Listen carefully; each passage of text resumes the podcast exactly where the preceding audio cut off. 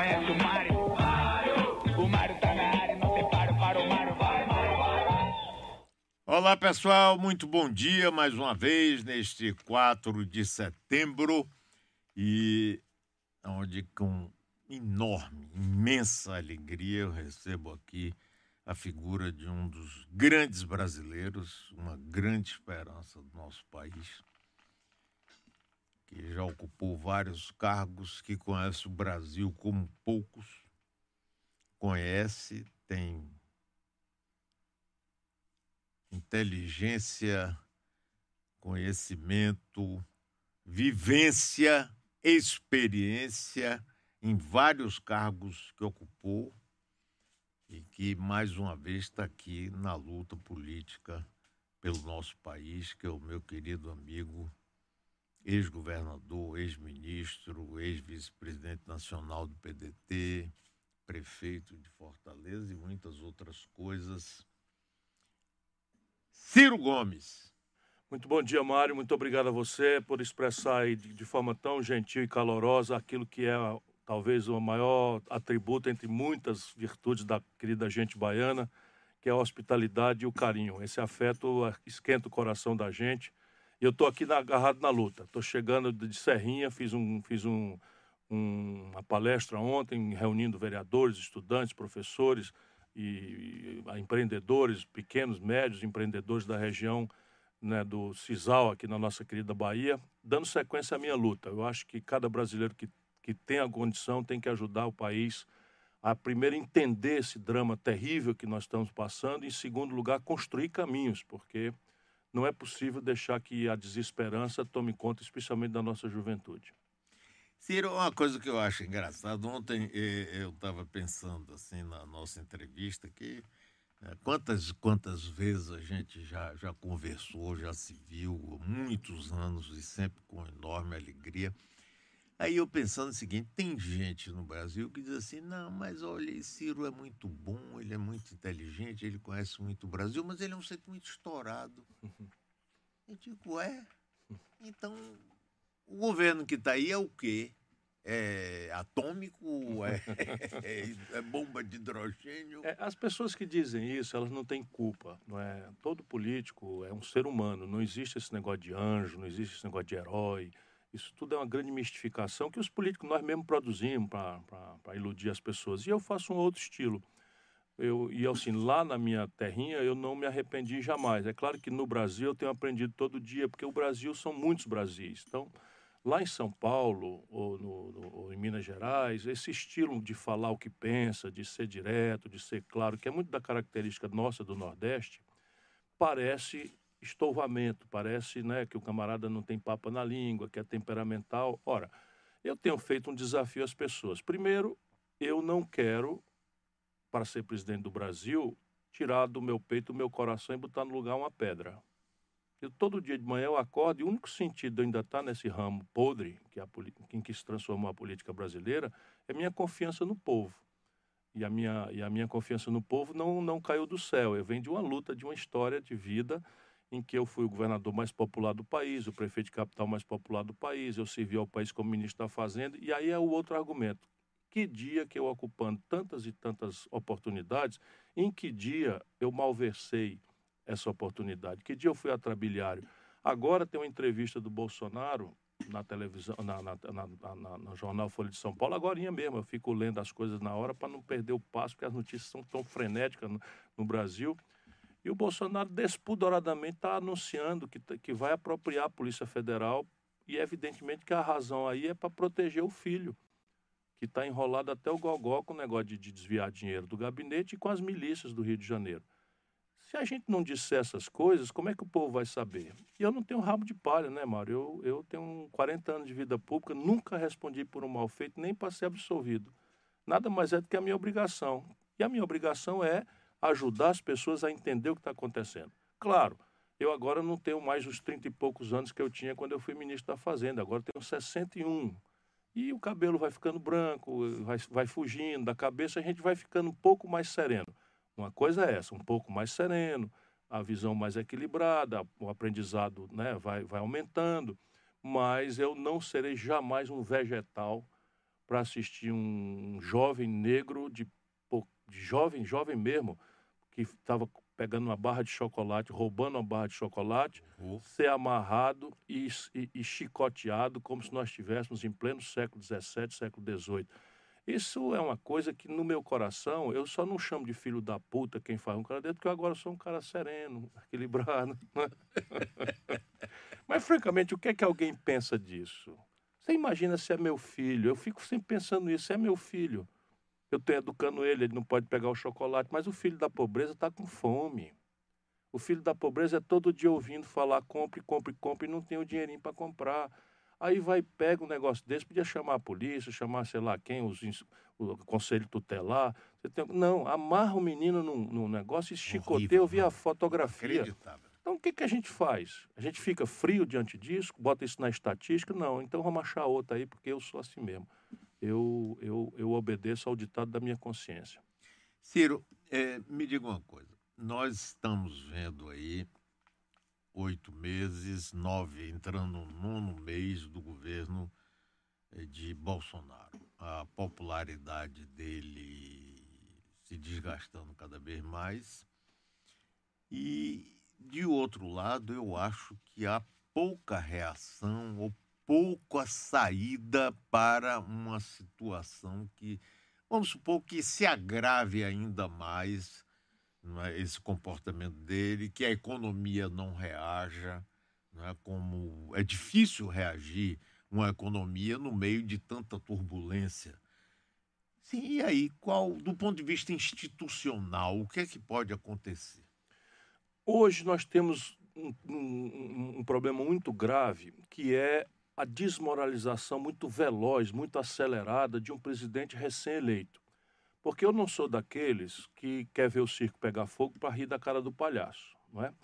O presidencialismo tem esse defeito grave. Ele não é o parlamentarismo que ontem o ministro, o primeiro-ministro da, da Inglaterra, perdeu a maioria, das duas, uma, ou ele vai ser objeto de uma moção de desconfiança ou vai convocar eleições antecipadas na Inglaterra. Porque o parlamentarismo ele tem esse dispositivo rápido não é, de chamar o povo para arbitrar as crises. O presidencialismo não, você anuncia, um, você toma uma decisão que vale por quatro anos.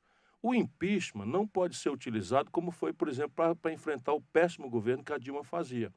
Por quê? Porque o impeachment é um remédio muito amargo para, para punir crime de responsabilidade cometido, vamos dizer, dolosamente, conscientemente.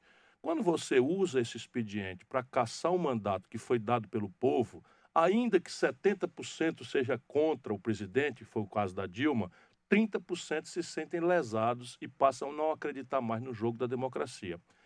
Eu tenho frequentado a discussão aí de um certo bastidor, que nós estamos muito preocupados no Brasil, com as pessoas que têm responsabilidade com o país, e há uma- um certo consenso de que não é o impedimento do Bolsonaro a melhor solução para o grave problema. Entretanto, todo mundo está percebendo que um presidente, ao oitavo mês, já está com a erosão da popularidade, a condição de confiança popular, nos limites que nunca vimos na história do Brasil. Então, como é que nós vamos sair disso? Nesse momento, a decisão é de duas naturezas: aquilo que eu possa influir e participar. O fazer do Congresso Nacional uma instância, pouco importa, vamos dizer, a agenda conservadora que a maioria faz, mas nós estamos falando aqui da centralidade da crise institucional potencial do Brasil. Então, a primeira grande tarefa é obrigar o Bolsonaro a jogar o jogo dentro das regras da democracia e do Estado de Direito. Então, isso hum, tem coisas, por exemplo, que o grande público não sabe, mas o Bolsonaro apalavrou com o Trump, envolveu o Brasil, ali no segundo mês de governo, envolveu o Brasil numa escaramuça, numa guerra com a Venezuela.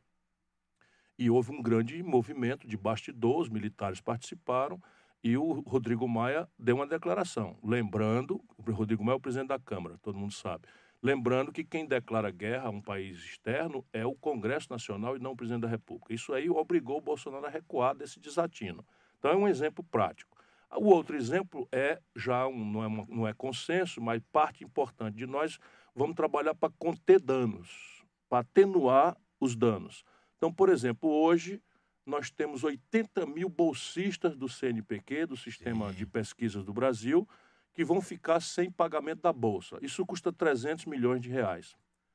Evidentemente que 300 milhões de reais para um país como o Brasil, pode, pode, pode o brasileiro que está nos ouvindo aqui na sua, na, sua, na sua emissora, saber que isso é um centavo para um país como o nosso. Só para você ter ideia, o Brasil tem hoje quase um trilhão de reais no caixa do Tesouro Nacional e não está podendo aplicar esses recursos por causa da estupidez que foi a tal emenda 95 feita lá no Michel Temer, Temer. e que nós vamos ter que revogar, adaptá-la, sei lá o quê, enfim. Mas, nesse momento, a contenção de danos faz com que a gente foque nisso. Tem que pagar a bolsa dos pesquisadores, senão você vai deixar 80 mil cientistas brasileiros sem poder pagar comida, e muitos deles estão no estrangeiro. Isso não tem nenhum cabimento. Não, e, e com o dano que vai se refletir durante anos dizer, e, o dano é mortal, porque um país que claro. não investe na ciência, na tecnologia, é um país condenado claro, ao atraso claro. e ao fracasso econômico. Então, eu estou dando dois exemplos. Um é conter a, a, o, hum. a, o itinerário do Bolsonaro. Você tem outras coisas contemporâneas. Por exemplo, o Bolsonaro está anunciando despudoradamente a manipulação da Polícia Federal e aqui a gente tem que ter clareza: quem chefia a Polícia Federal é o presidente da República, não tem nenhuma dúvida disso. Ele foi eleito, ele tem autoridade para chefiar. Mas trocar o superintendente da Polícia Federal porque estava investigando a, o envolvimento do filho dele com corrupção e com, e com as milícias do Rio de Janeiro, isto já é obstrução da justiça, já é crime. Portanto, a gente precisa atuar, e são as duas agendas das manchetes de hoje. E esse é o nosso dia a dia, todo, todo dia e não falta um problema. Estamos criando fóruns, né? ainda agora em São Paulo, anteontem, criamos um, um frentão aí com 16 partidos, esquecendo esquerda, direita, desde que tenham esse compromisso né? de, de obrigar o jogo a ficar dentro da regra da democracia, enquanto nós defendemos uma mudança de política econômica, que é o mais grave no país. Agora, isso, esse movimento teria como base de, de sustentação o Congresso Nacional nós precisamos entender que o jogo institucional joga-se ali. Mas se nós entendemos que a luta dentro do Congresso Nacional é nosso único campo de, de batalha, como se Bahia e Vitória fossem se enfrentar todo dia na Fonte Nova, não é? nós vamos perder. Porque o jogo ali é quase sempre 4 a 1 hum. Quase sempre 4 a 1 quando se trata do interesse popular. Por exemplo, nós perdemos a reforma da Previdência por 4 a 1 Aberrações, não é que não precisa de uma reforma da Previdência, mas esta que empurraram cobrou 83 de cada 100 reais do povo mais pobre, deixando os de cima até com privilégios aumentados, como aconteceu com o aumento dos militares. Portanto, a gente precisa criar outros campos de luta. Uhum. E isso pede o povo na rua. Isso também já provou. Então, a crise do, do desfinanciamento da educação, a crise da, da, da, da irresponsabilidade na, no manejo da, da questão da Amazônia, tudo isso pede, recomenda, suplica, e eu imploro né, que o povo aceite as nossas convocações dos sindicatos, dos grêmios estudantis, para a gente incrementar o protesto na rua, porque isto tem revelado força e o Bolsonaro recuou em algumas questões quando ele viu que as ruas se expressaram de forma mais eloquente. A respeito da Polícia Federal, eu vejo aqui a manchete da Folha de São Paulo de é hoje. Bolsonaro vê babaquice da Polícia Federal e defende arejada no comando. É isso. Então, repare, para que todo mundo entenda o que está acontecendo, a, a Polícia Federal não é encarregada ainda de investigar o filho dele. Então, o filho dele estava sendo investigado pelo Ministério Público do Estado do Rio de Janeiro. E a investigação é, como a gente dizia antigamente de forma muito vulgar, é, é, é uma coisa enfim, que não dá para esconder. É, é, muito claro, tá, entendeu? Hoje, o camarada que é acusado de matar a Marielle, aquela vereadora negra do Rio de Janeiro, é, está foragido e a mãe e o irmão trabalhavam no gabinete do Flávio Bolsonaro na Assembleia. Esse Queiroz, que a, a revista Veja achou, esse Queiroz é aposentado, tem 10 mortes nas costas, aposentado da Polícia de, do Rio de Janeiro, trabalhava no gabinete dele e movimentou mais de 20 milhões de reais, junto com o Flávio Bolsonaro, entre imóveis e transações de não sei de que e tal. E o Ministério Público do Rio de Janeiro começou a investigar com base em flagrantes vistos pelo COAF. O que, é que faz o Bolsonaro? Extingue o COAF, leva o COAF para outra instituição, que é o Banco Central, praticamente entregando a, a, a, as, as galinhas para a raposa tomar conta, e já, já acabou esse primeiro caminho. Consegue inacreditavelmente, com todo respeito, data máxima vênia, o que nós estamos falando do judiciário na sua mais alta expressão, que o ministro Toffoli inacreditavelmente deu uma liminar proibindo que as investigações prosperem se tiverem por base a informação desse órgão de controle financeiro que descobriu o desvio monstruoso de dinheiro. Então tem uma liminar congelando o Ministério Público. A partir das outras questões, a Polícia Federal foi chamada para investigar a investigação do Rio. Porque sabe como é o Rio? É todo mundo preso. O presidente da Assembleia, o governador, o ex-governador, outro ex-governador, outra ex-governadora, Tribunal de Contas, todo mundo preso. Então a Polícia Federal foi chamada para investigar a investigação. Quando começou a investigar a investigação, a Polícia Federal deu de novo no, no, no, no filho do Bolsonaro, esse Flávio. Resultado, Bolsonaro resolveu afastar o superintendente da Polícia Federal. Os, os, as associações de delegados, etc., reclamaram. Isso é que ele está chamando de babaquice. E está trocando mesmo. E agora, veja bem, o que ele diz, que vai trocar a direção nacional da Polícia Federal e não troca. Veja o ouvinte que está nos ouvindo. O chefe da Polícia Federal, agora com a, com a corda já no pescoço, sabendo que vai ser enforcado, fica pendurado na brocha. Né? Eu não sei como é que essa gente não tem a dignidade de se demitir, sabe? Porque é um agente de muita seriedade. A Polícia Federal é um órgão que outrora foi muito acreditado no Brasil. E eles são acreditados porque são profissionais de alto gabarito, são concursados, não devem claro, favor claro. político nenhum, e se organizam em base de mérito. Pois bem, o Bolsonaro anuncia num jornal que está autorizada a troca, e o cara fica aí. Você imagina que autoridade tem o chefe da polícia que tá, cuja demissão está anunciada e não foi praticada. É o fundo do poço. E para quê? Para proteger a corrupção e o envolvimento com o crime da família dele. Quer dizer, a, a, Polícia Federal deveria ser a polícia de Estado e não de um governo. Tem que ser uma instituição de Estado. Evidentemente, o chefe do Estado é o chefe do governo, que é o presidente da República, que tem autoridade na hierarquia, na disciplina, Sim. ele é o comandante em chefe. Mas na função de polícia judiciária, ela, ela tem um exercício vinculado à lei. Inclusive por quê? Porque é ela quem cabe investigar ministro e presidente, sob supervisão e autoridade da, do judiciário. E nós estamos vendo essa barafunda. O Bolsonaro acha que, para além de ter sido eleito presidente, ele, é, ele herdou uma fazenda onde ele manda e desmanda. Isso não vai dar certo. Isso não vai dar certo por quê? Porque eu conheço a Polícia Federal de longa data. Eles são absolutamente severos. E se eles não conseguirem funcionar por dentro das regras, você vai começar a ver vazamento. Por exemplo, já se sabe não é? Já se sabe que o Queiroz passou um cheque para a conta da primeira-dama. É, sim, claro, claro. Já se é. sabe. Isso aí já foi a turma técnica já vazando para mostrar que não vão aceitar esse tipo de, de aberração. Agora, eu estou conversando com Ciro Gomes. Ciro, é, e Sérgio Moro nessa história que chegou lá como grande é. figura? Ele, ele sempre foi. Né? Quando a gente vê. O Brasil é um país, vamos primeiro reconhecer a, a justa a justa, o, justo, a justa, o justo sentimento de, de, de, aplauso que ele angariou no nosso povo. Porque o nosso povo está muito machucado de, de, ver a corrupção ser premiada com a impunidade. E, e, e cadeia no Brasil é só para ladrão de galinha. De repente aparece um jovem juiz, né, que bota os poderosos na cadeia, que faz e acontece, e vive de gravatinha borboleta circulando nos grandes meios, e é, todo dia está na televisão, etc, etc, com aquele jeitão parecia que nós tínhamos achado um juiz severo. Eu, que sou já vivido, macaco velho, sei o que é aquilo, desde sempre. Quando você vê um juiz saindo dos autos e começando a se exibir, circular nos salões, ele deixou de ser juiz, é um político. É um político atrás de, de poder, atrás de, de, de, de holofote para entrar na política. Isso, toda a vida foi assim, não tem menor, toda a vida. E não é que eu seja profeta, é porque eu já vi um velho filme, não é?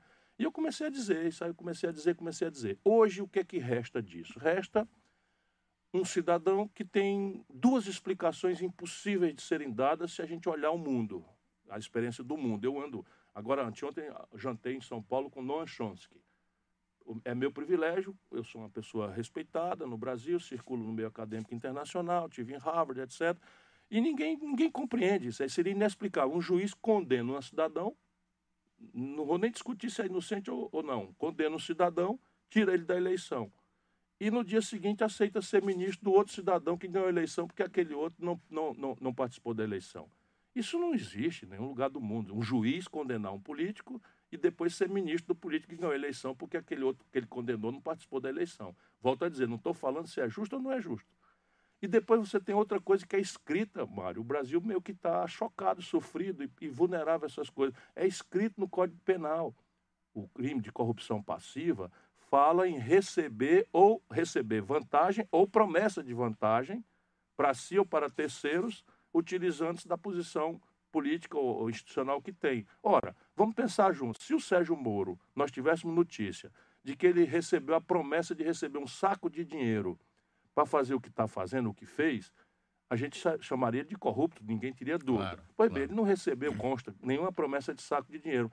Mas é público, notório e não, de, não, não negado, é confirmado, que ele recebeu a promessa de um cargo vitalício no Supremo Tribunal Federal. Ora, isso é vantagem.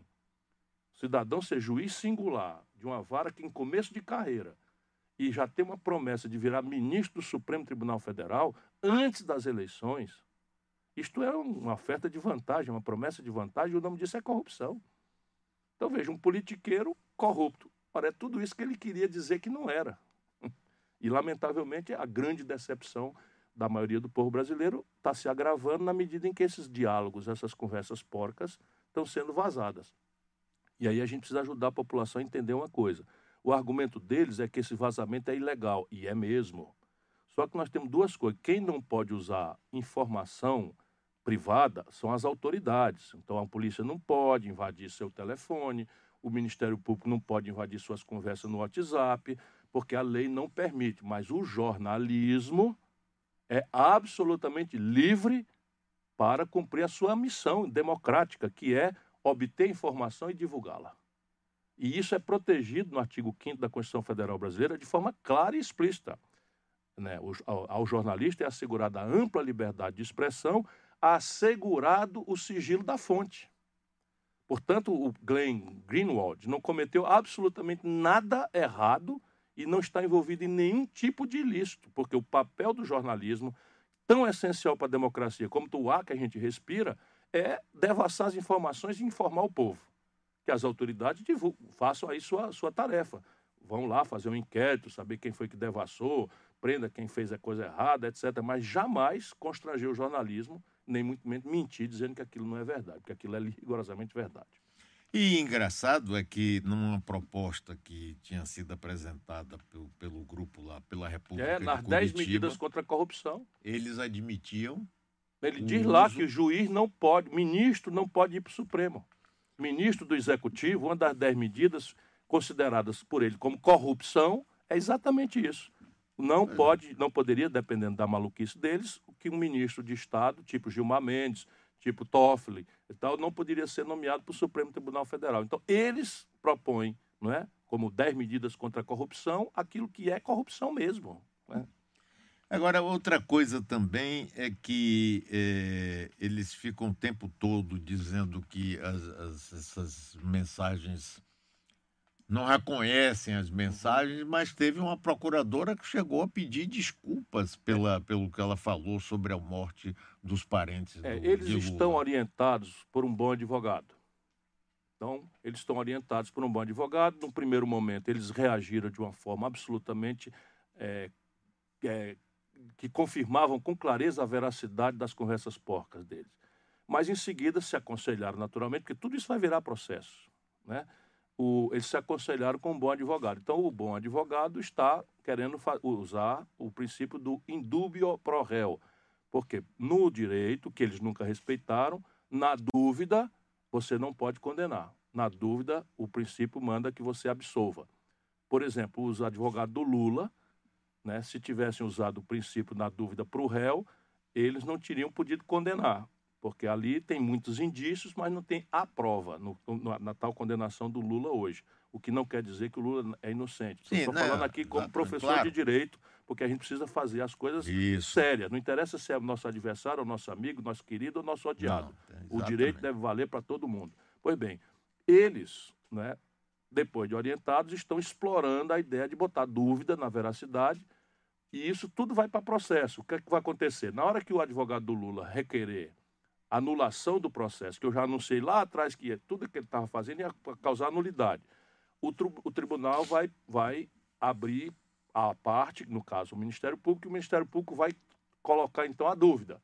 E aí vem perícia, né, e, e você tem condição de esclarecer. E vai ficar muito claro que aquilo não foram esses bobocas de Araraquara. Aquilo, um serviço deste fôlego. Eu conversei com o pessoal da, da, da do Intercept. Eles têm 2 mil áudios.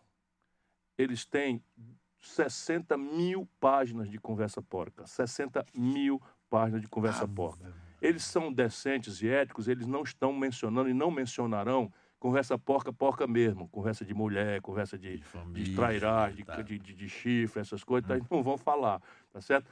E eles sabem que tudo isso é verdade. Isso é serviço de inteligência de alguma potência estrangeira.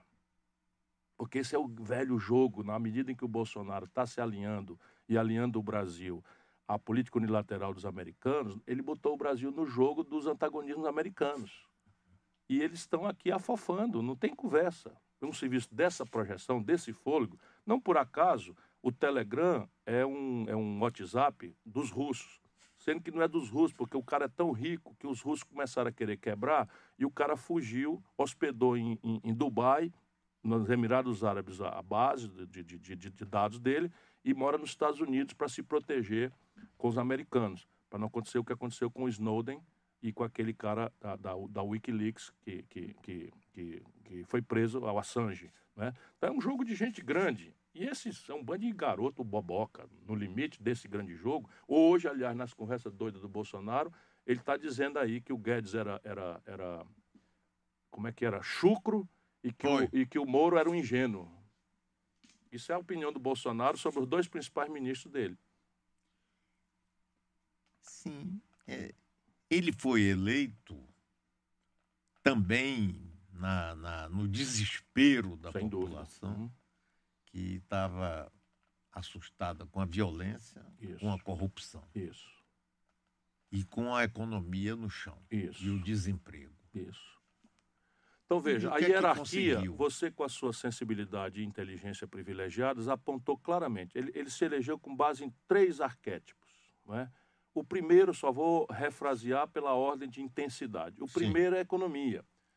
Porque não foi o Bolsonaro que produziu essa crise extrema que está aí. Não, não Vamos foi, ter clareza. claro. Hoje, por exemplo, tem o dado do- da- da- da decadência da indústria brasileira. Nós fechamos 13 mil indústrias nos últimos três anos. Então, todos os indicadores mostram a debacle da economia brasileira ali por 2009, 2010 e o fundo do poço com o desgoverno da Dilma. Sim, sim. E o PT quer esconder isso da, da percepção popular, mas o nosso povo sabe a hora que, passou de 4% para 14% de desemprego. Nosso povo sabe que quando, que quando é que a tragédia começou e se sentiu enganado. É o mesmo filme, Mário, que desmoralizou o PSDB. O Fernando Henrique conseguiu a reeleição em 98, quando foi em 99 desvalorizou o real, empobreceu a sociedade brasileira e o, povo se sentiu enganado, porque votou muito generosamente em favor da reeleição, por causa do real, não sei o que e tal, e o real era a paridade com o dólar. Ah, E de não. repente, puf, cai todo mundo empobrece. Segura na brocha que eu vou tirar a escada. Nunca mais o PSDB ganhou eleição nacional. A imprensa do Sul, Sudeste, todo tempo faz uma tentativa de, de reanimar o cadáver e tal, mas morreu. E morreu porque mentiu grosseiramente. E o que aconteceu com a, a Dilma? A mesma coisa.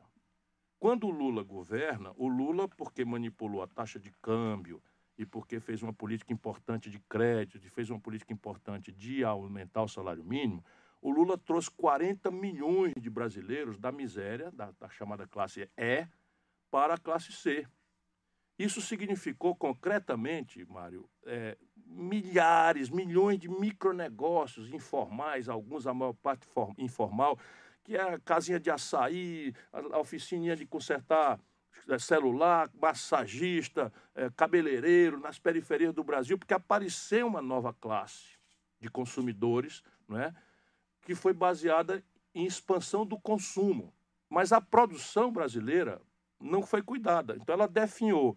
Resultado, já no governo Lula, a explosão do consumo significou uma explosão de trazer coisa do estrangeiro, paga com dólar.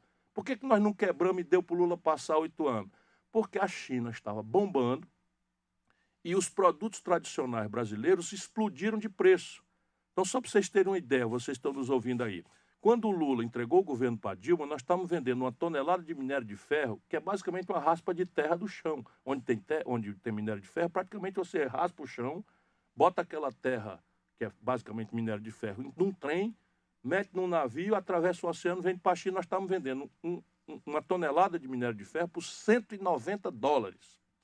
Quando a Dilma foi derrubada, a mesma tonelada estava sendo vendida por 38. A gente estava vendendo um barril de petróleo, para não incumpridar a conversa, quando o Lula era presidente, por 110 dólares a barril. O mesmo barril, quando a Dilma foi derrubada, estava sendo vendido a 30. Então, o que acontece? Com o Lula, o consumo explode e a conta externa é paga, a, da importação, é paga pelos, pelas, pelos produtos tradicionais brasileiros. Como não tiveram nenhuma preocupação com o desenvolvimento do país, mas só com essa coisa de expandir o consumo, que é o mesmo fenômeno lá atrás do Fernando Henrique, a Dilma, coitada, não tinha experiência, nunca tinha disputado eleição, se cerca de uma equipe de oitava categoria e traz, depois da reeleição, traz o inimigo para dentro de casa. Vamos lembrar, ela botou o Levi, né, ministro da Fazenda, né, entregou o, o, o, o Banco, Banco Central para o Itaú, enfim, essas coisas todas que tudo bem que o povo não lembra disso, mas o povo lembra que no dia seguinte da posse dela, o real que estava a 1,75 passou para 4 por dólar. E aí fala em dólar, ninguém compra dólar. Tá bom, a gente não compra dólar, mas a gente come pão. E pão é trigo. E trigo e é trigo importado. é importado Sim, e no dólar. governo Lula, como você disse aí, quer dizer, houve essa expansão toda, mas a produção nacional Foi caindo, despencando, caindo. porque nunca tiveram um projeto de desenvolvimento. Nunca tiveram um projeto. Não quer dizer que é mal, não. Estou só dizendo que, que falta ao Brasil um projeto. E o problema não é Lula, Dilma, é o projeto. Se você tirar um pouquinho o foco das paixões e dos ódios, que hoje ainda estão dominando o debate brasileiro, isso é um fenômeno que está atrapalhando o Brasil desde o ano 80. Do ano 80 para cá, a gente cresce 2% ao ano e a população cresce quase a mesma coisa. Portanto, o Brasil está enxugando gelo em matéria de produção. Nós estamos empobrecendo porque no Brasil, desse período, a concentração de renda passou de qualquer limite. Hoje, Mário, cinco brasileiros, um, dois, três, quatro, cinco brasileiros têm fortuna igual às posses de 100 milhões de brasileiros mais pobres. Nós não mudamos uma linha no sistema de cobrança de imposto, que é o sistema mais injusto. Nós só cobramos imposto de classe média e pobre. Os, o 1% ou os 8% mais ricos do Brasil não pagam nada de imposto. Só o Brasil e a Estônia não pagam imposto sobre os grandes lucros e dividendos distribuídos né, do- das grandes corporações. O imposto sobre herança dos ricos nos Estados Unidos é 40%, aqui é 4%. Que loucura. Percebe? E, nós- e- e- a dita esquerda ficou no poder 14 anos e não mudou uma linha disso. E o povo sentiu-se o quê? De novo, enganado. Então, aqueles 40 milhões que subiram e passaram a poder consumir, primeiro atribuíram a sua capacidade pessoal, porque a política deles é o São Lula. Não tem uma coisa de conscientizar o povo, de É, organizar isso o é. povo ao redor de um É projeto. um, um Então é o, é o- é o- a gente precisa depender de um homem só.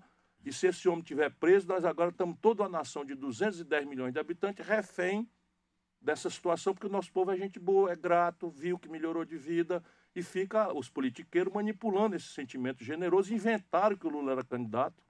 Inventaram, porque todo mundo sabia que o Lula não podia ser candidato por causa de uma lei que o Lula fez, que é a tal lei da ficha limpa. Pois bem, e deu-se do que deu no Brasil. Produzimos essa aberração, que é o Bolsonaro, porque no fim havia, especialmente daqui da Bahia para baixo, né? Espírito Santo, Minas Gerais, não sei o que e tal. Se o Lula aqui é bem querido, para baixo é odiado, violentamente. O Haddad foi prefeito de São Paulo, perdeu as eleições em Não São Paulo, na reeleição, turno. né, ele perdeu para nulo e branco. Ele tirou 16% dos votos, dois aninhos atrás. E o Lula, achando que podia fazer a mesma coisa que fez com a Dilma, dedaço, botar o cara, então, continuam na mesma coisa. Então a economia foi um fator. Esse foi o fator mais grave. Aí a violência. O, a dita esquerda também não entendeu nada do que está acontecendo com esse Brasil urbano e, e em que o consumismo impactou a cabeça do jovem e ele não tem renda para isso. Então, o primeiro, primeiro escape disso é a pirataria, é o, é é é o ambulante, é o comércio informal, é, enfim, porque o menininho quer consumir, tá a televisão dizendo compre, compre, compre, a internet dizendo compre, compre, compre, a menininha só acha bonito o garoto que tem a camiseta igual não sei das quantas, o tênis não sei de quê. Isso não é o celular hoje é um elemento essencial para a vida e o tablet não sei o quê, papapá, ele não tem dinheiro para isso. Aí começa a pirataria, toda esquina aí tem alguém vendendo uma, uma bugiganga chinesa, não sei o que e tal, e depois a violência.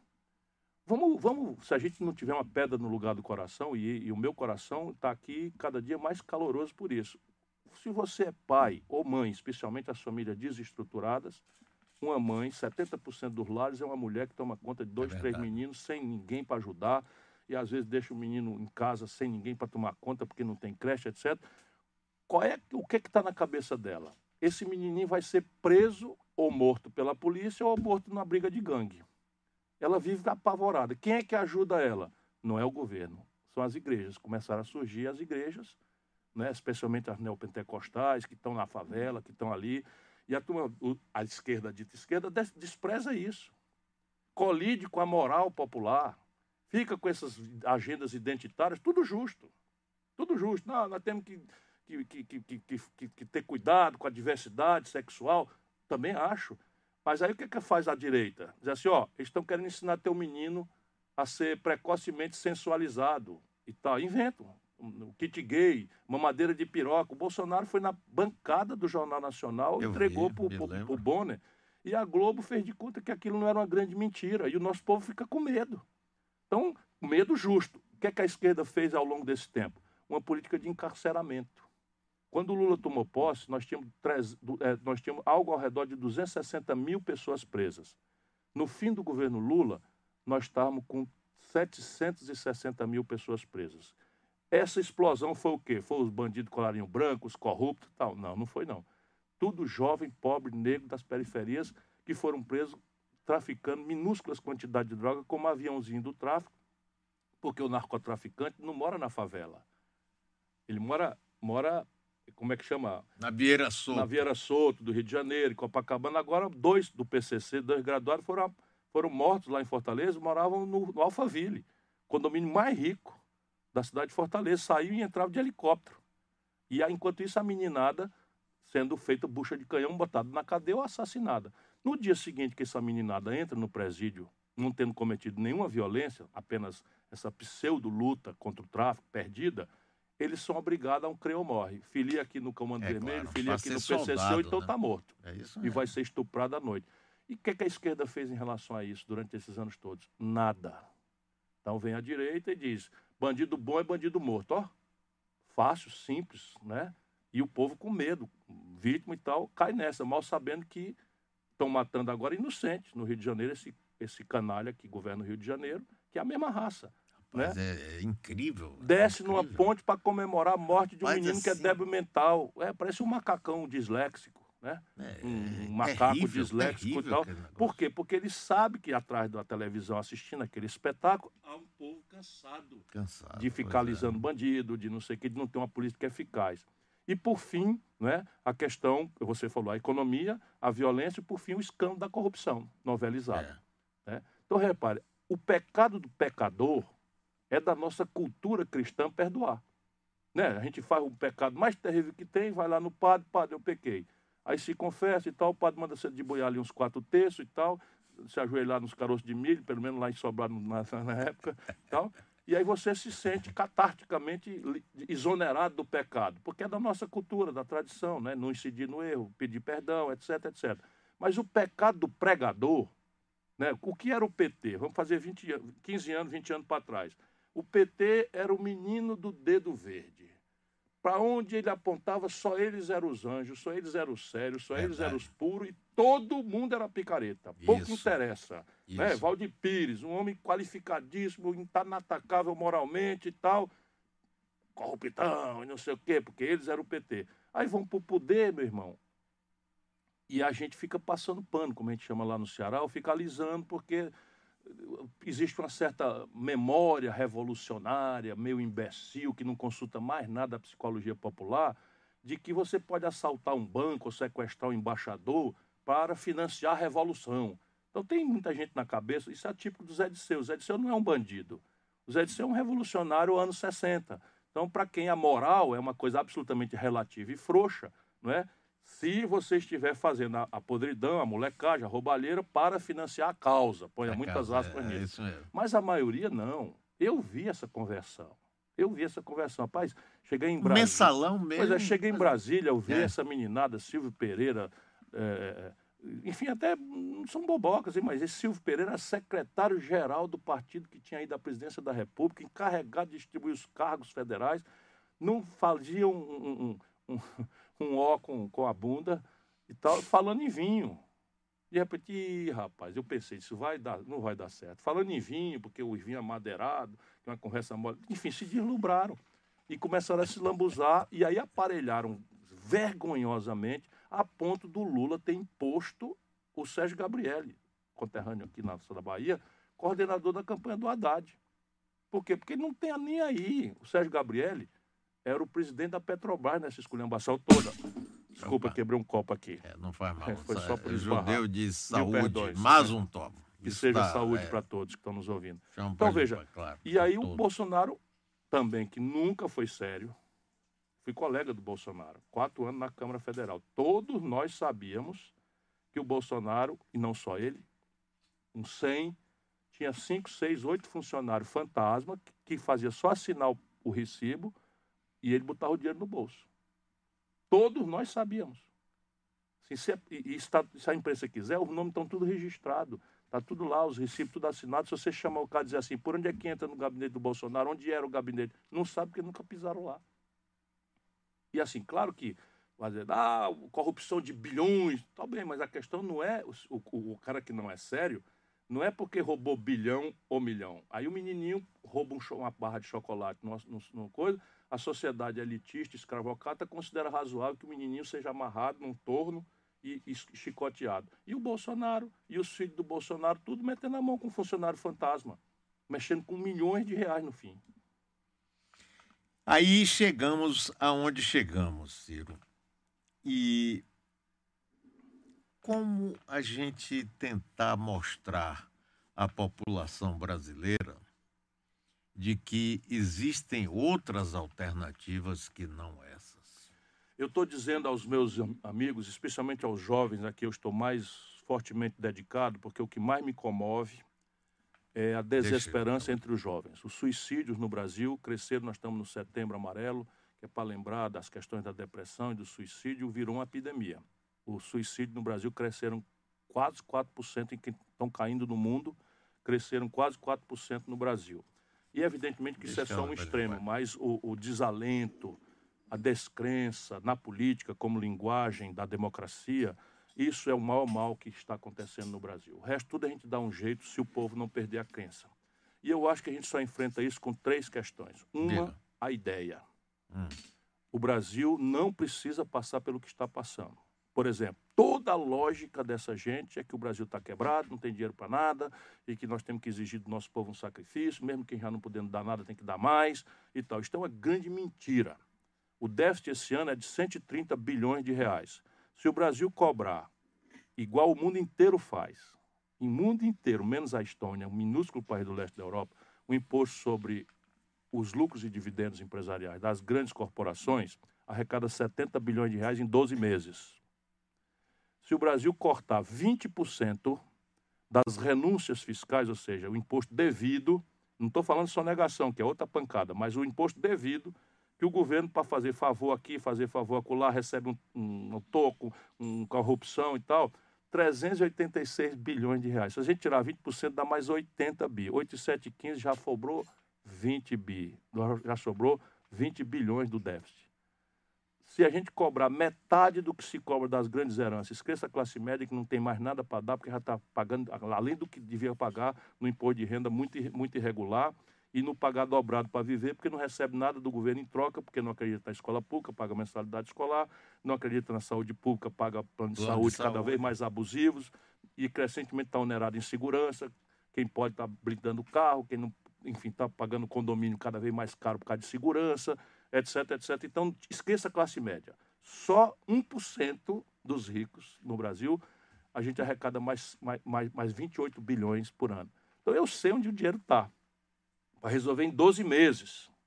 Em 12 meses. Isso o país sem começar a crescer. Se começar a crescer, começa a sobrar dinheiro. Ninguém duvide disso. Portanto, a ideia é o que tem que ser discutida. Segundo, ideia sem exemplo é conversa mole de político. É preciso sair e é, assim, ter humildade para entender que o povo tem toda a razão de não acreditar mais em P nenhuma. Isso. Agora, se você seguir da, da ideia ao exemplo, aí você consegue adquirir autoridade moral. Por exemplo, o estado do Ceará é um estado muito mais pobre do que o Rio de Janeiro. é um estado muito mais pobre do que São Paulo, é um estado muito mais pobre do que Rio Grande do Sul, muito mais pobre do que Minas Gerais. Para bem dizer, é um dos estados mais pobres do Brasil. Faz 30 anos que a gente não fala em atraso de funcionário. 30 anos não conversamos sobre isso. Não conversamos sobre não reajustar salário, não tem essa conversa. E somos hoje o maior investimento por cabeça do Brasil. Passamos a primeiro lugar do Brasil em investimento por cabeça. Se você esquecer investimento por cabeça e for em termos absolutos, nós somos o segundo lugar do Brasil em investimento. Estamos avançando para metade dos nossos garotos de ensino médio para a escola de tempo integral profissionalizante com estágio pago pelo governo nas empresas. E onde eles ficam empregados porque resolve o problema de não ter experiência e ter primeiro emprego, que é o ovo e a galinha, né? Nessa coisa. Então, a minha animação vem do exemplo, o exemplo moral. Todo mundo, ninguém, você nunca viu um polícia dizendo, tá certo, eu sou corrupto. Nunca, você nunca viu isso. Não. Agora, olha a vida do cara. Não é possível que a gente bote agora estagiários sem pesquisar a vida das pessoas. Aí temos que conversar sério com o nosso povo. Você, se tiver um filho doente, um apendicite, você não vai botar um, um maravilhoso malabarista para fazer a operação. Deixa eu explicar. Você, você vê um malabarista, às vezes nas esquinas, aí o menininho, pá, pá, pá, pá, com as coisas e tal. Aquilo é uma coisa que eu não sei fazer e não vou aprender nunca. Então eu acho maravilhoso o malabarista. Mas meu filho com apendicite, eu não vou fazer pedir, meu irmão, você que é um malabarista do, de primeira, faça aqui uma operação do meu filho. Mal comparando, mais ou menos nós estamos fazendo isso no Brasil. Se você reparar, a presidência da República não lugar para estagiário. Qual é, qual é o país do mundo que pega um camarada que nunca administrou o pé de bodega dos pequenos, uma vendinha minúscula, e entrega como primeira experiência a presidência da República? Aí a Dilma nunca disputou uma eleição na vida. Primeira eleição, presidente da República. O Fernando Henrique nunca administrou uma bodega das miúdas, primeira experiência, presidente da República. O Lula deu certo, né? Num certo momento deu certo, tá? mas primeira experiência do Lula, vamos lá, trouxe uma experiência, foi prefeito de uma pequena cidade de São Bernardo do Campo, fez uma administração, mexeu com a educação. Não, primeira experiência, estagiário, presidência da República. E olha o que eu vi de doideira. O Lula é porque é gênio, pessoalmente, muito inteligente. É muito E se cercou de gente muito qualificada. Mas o que eu vi de loucura, eu era ministro. Por exemplo, o Lula criou o Bolsa Família e a ordem que ele deu para criar o Bolsa Família foi entendida pelo Graziano, que, francamente, é um negócio de doido de pedra. A ordem que ele diz, ó, vamos acabar com a fome no Brasil. Essa é ordem, eu assisti, estava na reunião. É. Aí vamos tomar providência, vamos fazer e tal. Ele estava imaginando e imaginando o Bolsa Família, que tem essa relevância estratégica hoje para tirar pelo menos a fome de- do lado de muitas famílias brasileiras. Eu estava na reunião que criou. Quando ele deu a ordem para o Graziano, o Graziano saiu com 10 dias, o Graziano anunciou a primeira providência. Catar resto de comida dos restaurantes ricos de São Paulo para distribuir no Nordeste. E foi mesmo, eu não me lembrar disso. Não é, É verdade? só ir para a internet e olhar. Aí ele demitiu o cara. Tô só dizendo para ver as loucuras. As loucuras. Aí trouxe, o- trouxe o Patrus Ananias, que é um puta de um cara, tinha sido prefeito de Belo Horizonte, tem experiência, tem comprometimento popular verdadeiro, nunca se enrolou com ladroeira de coisa nenhuma. Foi lá o Patrus Ananias, que é anônimo, ninguém se lembra, e o Patrus Ananias transformou a ordem do Lula nessa realidade importante, que é a política social de maior êxito no mundo, não é? De, de, de acabar com a fome. Claro que o que emancipa uma sociedade não é uma política social compensatória, é o emprego decentemente remunerado. Isso é tudo que o Brasil não tem e o Lula também não, não teve política para fazer. Não é? Embora o desemprego tenha caído, porque a economia cresceu puxado pelo consumo insustentável, como eu já falei na pergunta anterior. Então, a gente precisa fazer isso. Exemplo. E terceiro, militância. Porque os políticos são preguiçosos, Mário. Os políticos, eles querem, só falam com o povo na véspera da eleição. Acaba a eleição, some tudinho. E falam com o povo pela, pelas televisões. Ora, as televisões são propriedade de cinco famílias e uma igreja. A, a mídia dita nacional são cinco famílias que jantam em São Paulo ou no Rio de Janeiro e combinam. Então você tem um- uma mudança profunda no sistema de previdência social que mexe com todo mundo que já está velho e mexe com todo mundo que vai ficar velho, porque isso é uma, é uma, é uma lei da vida. Pois bem, um assunto que mexe com todo mundo, a Globo só fez debate para um lado. Pode furar meu olho. Quem estiver nos ouvindo, fure meu olho e dizer, não, peraí, não diga isso, porque a oposição participou do debate um tal que a Globo fez na Globo News, ou não sei aonde. Então, Estou falando da Globo para dar um exemplo, mas nem quero. As televisões do Silvio Santos, a televisão do Bispo Macedo, a televisão do Saad, a televisão do. do, do de, de, de, quem mais? Né? Enfim, a Rede TV e tal. Nenhuma É, não, fez não um teve, debate teve. do mesmo lado, É. a carga só para um lado. Aham. E o nosso povo não conhece o outro lado. Então a militância é a única saída. Eu tenho dito isso ao Haddad, não sei o que e tal. Vamos pra rua, porra. Vamos pra rua. Eu tô chegando de serrinha. Então, pensa que eu não gosto de estar na minha casa, coçando a barriga, lendo um bom livro, terminando de, de escrever meu livro e tal. Adoraria vendo meu filho. Mas, pô, qual é a minha responsabilidade com o país? É dia sim ou tu também é na rua cantando que nem cantiga Mas de você grilo. muito bem. É o único jeito.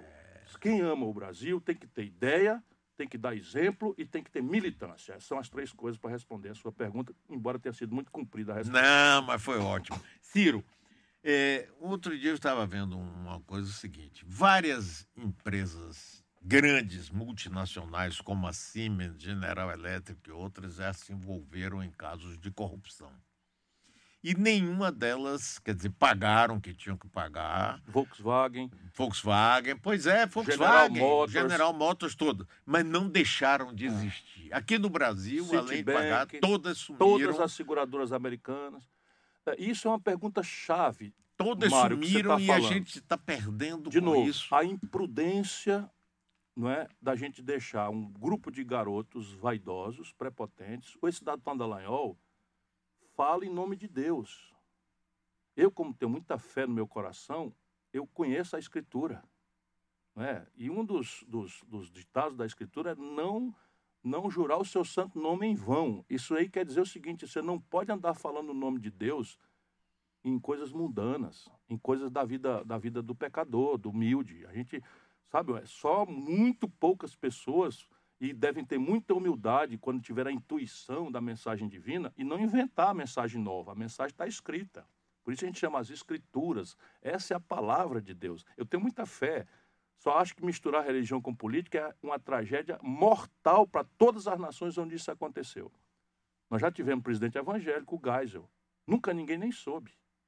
Por quê? Porque era um velho muito sério. Fez o Ele política era maçaria aqui. É. Tudo bem, autoritário, É. ditador e tal. Mas estou falando. E agora o Bolsonaro anunciando que vai nomear o cara da Ancine um evangélico. Ancine é a Agência Nacional de Cinema. O que, é que tem a ver propriamente uma coisa com a outra? Ou o Supremo tem que ser um. um terrivelmente evangélico. O que, que ele está fazendo? Ele está explorando o- a, a- a- fé do nosso povo, a adoração que o nosso povo tem a Deus, e tem que ter mesmo, também acho. Nenhuma nação sem, sem intuição divina jamais existiu na humanidade. O que não pode é, é deixar misturar as coisas junto. Quando mistura, porque a política é, o- é- é eu contra você. Você imagina se eu me apresento eu contra você, dizendo eu falo por Deus e você fala por quem? Acabou essa discussão. É. Não tem, e, e- e- e- é muita falta de humildade alguém ter, sendo humano, sofredor, pecador, frágil, né? né, Você querer chegar aos pés de Jesus, ou, ou, ou pelo menos ter coragem de falar por, por- por Jesus. Eu, eu, por exemplo, acho que é um pecado mortal você ficar mencionando na política o nome de Deus. Está escrito na Escritura. Não, não, não mencionarás em vão o nome de Deus. né? Então, dito isso, o que, que tem acontecido conosco? O Brasil é o primeiro e único país do mundo que eu conheço que resolveu destruir empresas porque pessoas praticaram corrupção. Então, isso no mundo inteiro é muito claro e a legislação brasileira também é muito clara. Empresas não cometem corrupção. Empresas não desviam dinheiro, empresas não subornam. O quem pratica corrupção são pessoas físicas, CPF, não CPNPJ. Então, o senhor, o senhor Moro, mas o senhor Dalton Dallagnol, essa garotada vaidosa, destruíram a construção pesada brasileira. Destruíram. Totalmente, totalmente. E como é que faz? Garante a impunidade? Não. Nos Estados Unidos, o que, é que eles fizeram? Meteram todos na cadeia, nessa crise de 2008, muita fraude. Meteram todos na cadeia e salvar as empresas, porque nas empresas está o emprego, nas empresas está o imposto, nas empresas está a expertise tecnológica, está a experiência na, na produção e tal. O Brasil destruiu devastadoramente a sua produção pesada. E isso hoje é muito claro, foi feito a serviço de potências estrangeiras. Eu não estou inventando nada, não. A nossa grande mídia, como é ligada a essa coisa, não deu grande repercussão. Mas a revista Época, que é das organizações Globo, para a gente fazer justiça, publicou uma entrevista do embaixador dos Estados Unidos no Brasil, em que ele disse claramente que a Lava Jato prestou um serviço à estratégia americana, porque os americanos estavam muito preocupados com a projeção da influência brasileira nos países ditos de esquerda da América Latina e a expansão da influência do Brasil na América Latina, em, e, e, a estratégia que o PT adotou para fazer essa projeção fazer. Qual era? Pegar o Debrecht com dinheiro do BNDES e projetar financiamento de metrô em Peru, metrô no Peru, de um porto no Cuba, de não sei o que e tal. E os americanos estavam muito incomodados com isso. Portanto, eles encomendaram, e aí não se sabe se é conscientemente ou inconscientemente, mas eu não acredito em Papai Noel nem em mula sem cabeça, né? não acredito em nada disso Aí tem, eles prestaram serviço. Então o Brasil destruiu suas empresas. Assim, mal comparando, é como se você tivesse uma vaca muito boa, que lhe dá 12, quilos, 12, 12 litros em duas ordenhas por dia, e, e, um queijinho, e uma cria por ano, e tal, e de repente pesteou de carrapato. O que, é que eles resolveram? Dar um tiro na testa da vaca. Então nós destruímos, estamos destruindo o sistema de petróleo e gás, entregamos a Embraer para a Boeing, não é? entregamos a Embraer para a Boeing o sistema de gasoduto da Petrobras foram entregues aos estrangeiros. Aí a Petrobras, em três anos, vai pagar de aluguel aquilo que recebeu pelos gasodutos. Tudo molecagem, sabe? Tudo vagabundagem. E o discurso por cima da mesa, moralidade, punir a corrupção, botar na cadeia os caras. Olha aí o que fizeram. Então, recuperaram algo ao redor de 3 bilhões de reais e destruíram um ativo de 140 bilhões de reais, esses canalhas que estão aí no poder. E agora a gente vê o posto Ipiranga querendo insistir na volta da CPMF. É, mentindo, né? Mentindo, porque na campanha, e isso aqui é uma coisa grave, tá? na campanha o Bolsonaro falou violentamente contra a reforma da Previdência. Votou contra a reforma da Previdência do Temer, que já era já campanha, pré-campanha. Aliás, votou contra a do Lula, votou contra a da Dilma, votou contra a do Fernando Henrique, votou contra a vida inteira. Na campanha ele dizia: é, exigir idade mínima de 65 anos para um nordestino é uma desumanidade, é um crime e tal. Foi lá e fez exatamente o oposto do que falou. Isso é que destrói a política. É o camarada dizer de manhã uma coisa que não serve para de tarde. Por isso que o nosso povo não acredita mais e por isso o exemplo tem que ser mais importante do que a palavra. E agora a questão da carga tributária. E aí, de novo, com cobrança daquilo que o mundo cobra, o imposto sobre lucros e dividendos das grandes corporações Aí diz assim, 20% de desconto nos, nas renúncias fiscais. Isso é Maria Bolância? Nós, nós já fizemos no Ceará. O Ceará comigo era o estado mais agressivo, rivalizei com a Bahia, com Pernambuco, com São Paulo, para tomar indústrias, para levar indústrias para o Ceará com uma política muito agressiva. Portanto, não tem nenhum problema de fazer incentivo fiscal. Só que uns 4, 5 anos atrás, a gente vendo a nuvem da crise, chamamos todos, nós, nós somos coesos politicamente, chamamos todos os empresários, botamos numa sala grande, num auditório, e mostramos as contas e mostramos a nuvem da crise chegando, dizendo, ó, nós vamos, na bonança todo mundo teve um incentivo, agora na, na, na seca nós vamos precisar um sacrifício e para vocês tocou cortar 15% dos benefícios que vocês têm. Ah, chiaram, confusão e tal, mas no fim compreenderam, porque nós fomos sérios e tal, tiramos 15% dos incentivos. Se a gente fizer isso no Brasil, com o tamanho da crise que tem, acabou-se. Nós vamos conversar agora sobre a revogação da PEC 95 para poder resolver o problema de paralisia das universidades, de corte das bolsas, né, do SUS que está em Pandarecos, uma série de custeios da União Federal e a retomada de 24 mil obras paradas. O Brasil está na mão de gerar um milhão de emprego em seis meses. Por quê, Mário? Você tem a obra já está licitada, o projeto está feito, a licença ambiental já está feita e você está com elas paradas. E esse é um setor de infraestrutura e construção civil que emprega gente que não tem muita, muita qualificação, nós não importamos para fazer isso, nenhum insumo do estrangeiro, está na mão fazer. Aí o que, é que eles fazem? Não, faz a reforma da Previdência, que só vai dar fruto daqui 10 anos, não tem nenhum efeito no próximo ano. Nada, nenhum, nada, zero, zero. Mentira, zero, efeito zero. emprego. Mentira mesmo. Efeito emprego nenhum, nenhum por zero. E agora, na reforma tributária, ao invés de ir para cima do 1% mais rico, a mesma coisa. Bíblia. Ninguém pode servir a dois senhores. Se você quer servir a dois senhores, ou você serve bem a um e desserve ao outro, ou serve ao outro e não serve a um. Está escrito na Bíblia. E eles não querem servir a dois senhores, eles estão aí para servir aos barões, aos ricos, ao baronato do setor financeiro. A propósito, número, para a gente dar exemplo. A economia rural brasileira perdeu 3% da renda nos oito meses de Bolsonaro pudera, com a maluquice que ele está fazendo, fechando mercados. O comércio brasileiro fechou 220 mil pontos nos últimos três anos. A indústria brasileira fechou 13 mil pontos de industriais do Brasil. Portanto, toda a economia real está em pandarecos. E os bancos, cinco bancos, anunciaram lucro no semestre de 50 bilhões de reais.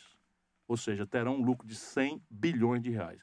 Se a economia real, a roça, o comércio, a indústria, está tudo em pandarecos, de onde é que está vindo esse dinheiro? Dos cofres da viúva, do dinheiro que não tem para as universidades. E esse é o grande problema.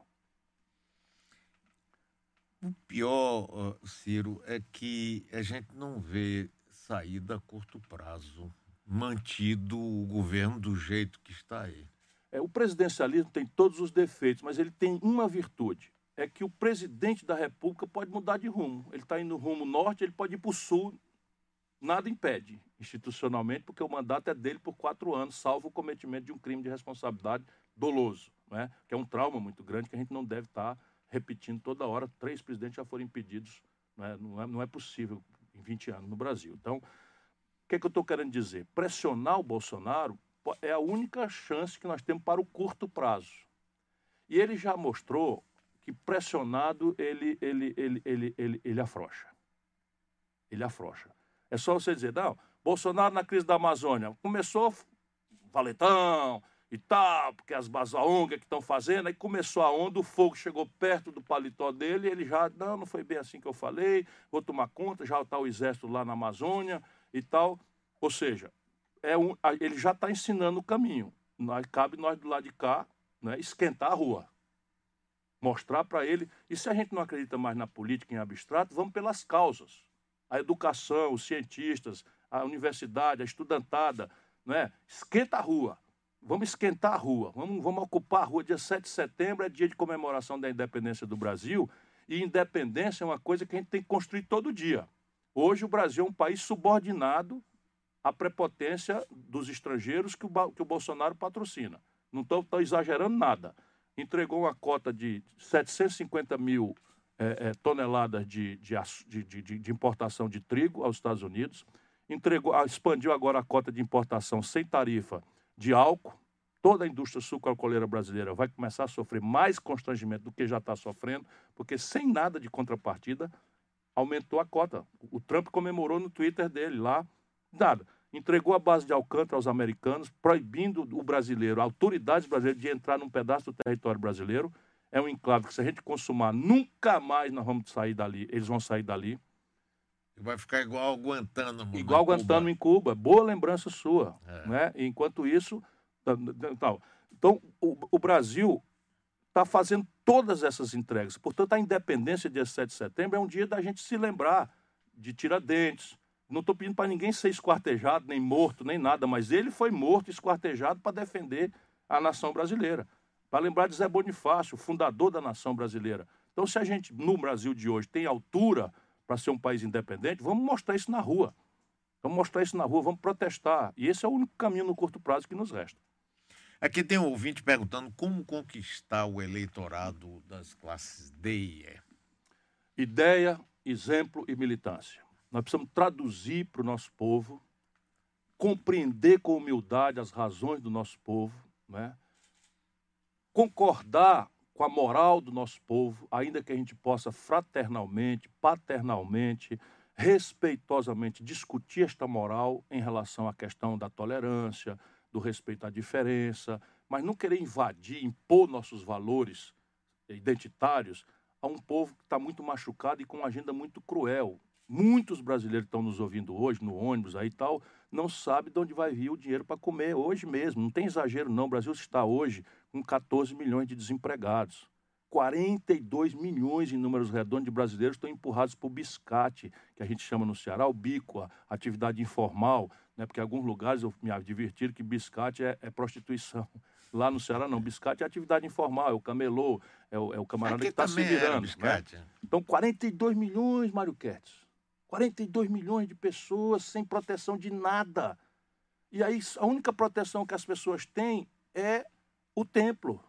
Seja para adorar a Deus e pedir por um tempo diferente, agradecer o bocadinho que tem para comer, seja para o pastor ajudar a pagar a conta do traficante, senão o filho vai ser assassinado. Isso a velha esquerda brasileira não tem mais a menor noção. Amou os salões, aderiu à mordomia, à picaretagem, de alto coturno e tal. Então, a ideia, o Brasil pode ser diferente. O exemplo, passa, passa o pente fino. Todos os políticos agora, o povo tem que passar um pente fino. Sabe quando tem lêndia?